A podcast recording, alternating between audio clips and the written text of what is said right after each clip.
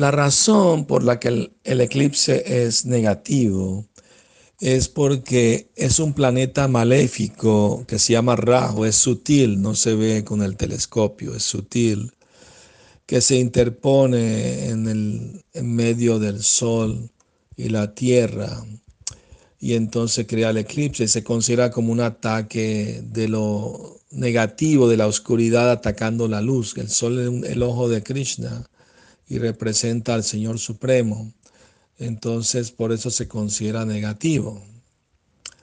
La historia es que cuando eh, la encarnación de Krishna como mujer, Mohini Murti, estaba repartiendo el amrita, el néctar de la inmortalidad a los semidioses, eh, evitaba dárselo a los demonios para que no tuvieran más fuerza.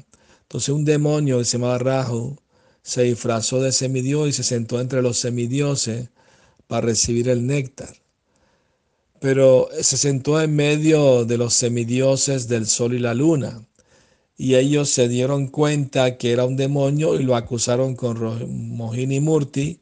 Y Krishna, en su forma Mohini Murti, le lanzó su disco y le cortó la cabeza al demonio. Pero como el néctar tocó su lengua, su cabeza quedó inmortal y se transformó en un planeta.